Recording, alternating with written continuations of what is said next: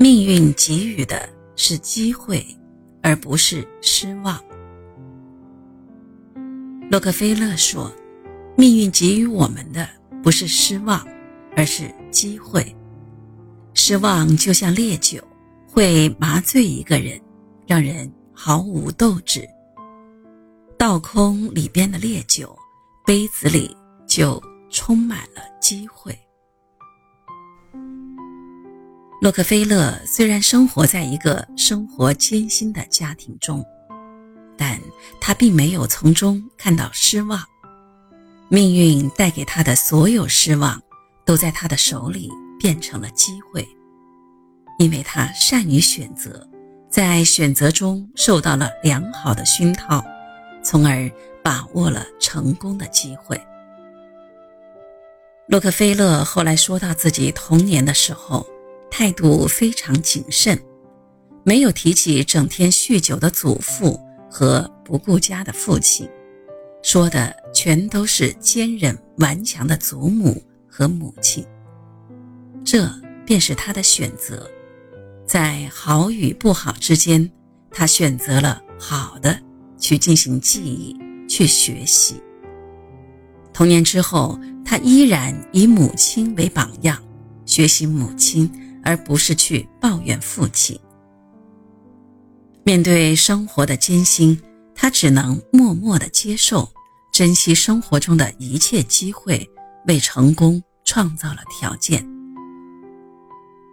洛克菲勒回忆童年的时候，对里奇福德的记忆已经有些模糊了，毕竟离开里奇福德的时候，他才刚满三岁。不过有些事情还记得很清楚，他回忆说：“我清楚的记得，门前有一条小河，母亲要我离河边远一点。我记得母亲在那里的模样，还有我的祖母住在不远处的山坡上。”洛克菲勒的祖母 Lucy Effley。是一个值得尊敬的顽强女性，Lucy 很要强，认真照料丈夫和孩子的生活，费心地管理着农场。在这样艰苦的生活中，她表现出了过人的机智和聪慧。洛克菲勒最喜欢讲述的便是祖母在夜晚漆黑的谷仓里把盗贼如何狠揍了一顿的故事。由于天黑。盗贼的脸看不清楚，Lucy 心生一计，把盗贼袖子上的一片布扯了下来。白天里，他看到了身穿破衣烂袖的盗贼，还给盗贼看了那片布。不过，Lucy 心怀慈悲，没有报警。洛克菲勒的母亲伊莱扎·戴维森也是一位伟大的女性，独立照顾着整个家庭。她非常不喜欢婆家人的粗俗，除了和婆婆 Lucy 亲近之外。伊莱扎涉世不深，尽管南希·布朗插足了她的婚姻，她依然对南希·布朗很宽容。洛克菲勒回忆说：“假如我一辈子都待在那里，会是个什么样子呢？想到那种情景，我心里就感到发冷。”那里的男人们每天都打点野物，在河里钓上几条鱼，回家喝几瓶威士忌，一辈子就这么过了，一点出息都没有。他们完全不信仰宗教。至于伊莱扎为什么会带着孩子搬离了里奇福德，洛克菲勒觉得应该是经济问题。虽然那里的风景很美，却不能种植庄稼。居民们费力地挖出树桩，只是白费了力气。其实，真正的原因是，伊莱扎觉得当地人的道德水平很低下，不利于孩子成长。他急切地想让孩子们逃离这种环境，远离洛克菲勒家族的吵闹不休、酗酒成性等等。就这样，伊莱扎在1842年带着孩子们。搬到了摩拉维亚，在距离娘家仅三英里远的地方住下了。伊莱扎在1845年生下的小弗朗西斯，不到两岁就夭折了。这时的洛克菲勒年仅七岁。伊莱扎不想让他面对亲人死亡这样一个残酷的现实，但是妹妹死亡的情景还是常常的在他的脑海里浮现。多年以后，年迈的洛克菲勒重返家乡摩拉维亚时，用手指着其中的一块田地，回头对众人说：“埋葬小弗朗西斯的时候，妈妈打发我到这儿捡石头。”她不想我难过。从那以后，洛克菲勒莫名的恐惧死亡。每当到了晚上，伊莱扎在慢慢的读着圣经的时候，还要担心是不是有盗贼来光顾。洛克菲勒经常津津乐道地对人说起母亲的往事，其中就有一件是关于母亲伊莱扎怎样沉着冷静的。化解危险。他说：“母亲有次得了百日咳，便一个人待在自己的房间里，害怕传染给我们。他在房里休息，突然发现有几个贼正躲在我家的房子后面，准备下手。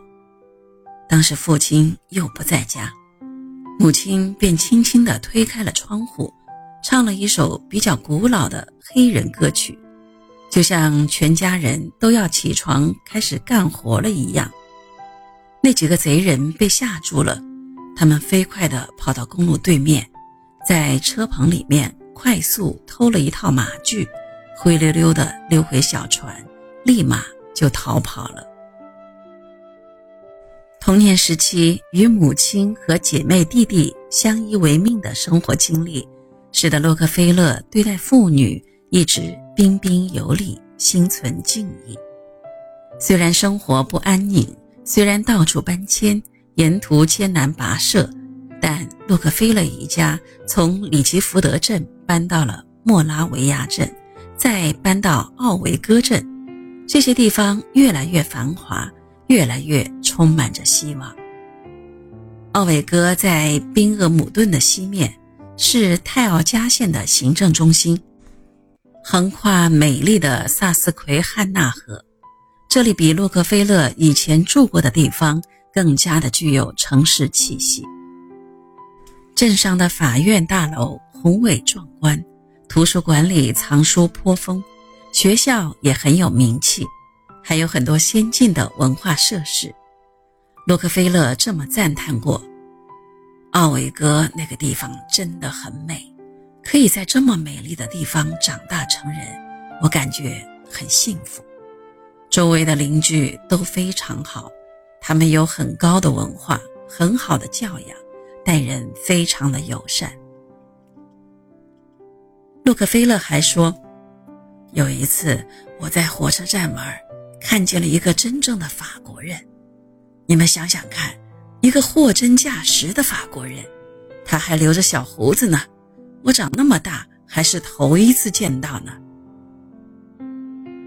在奥维戈中学，洛克菲勒受到了非常好的教育，这对于当时的农村孩子来说是十分难得的。学校风景优美，让洛克菲勒兄弟俩都感到惊叹不已。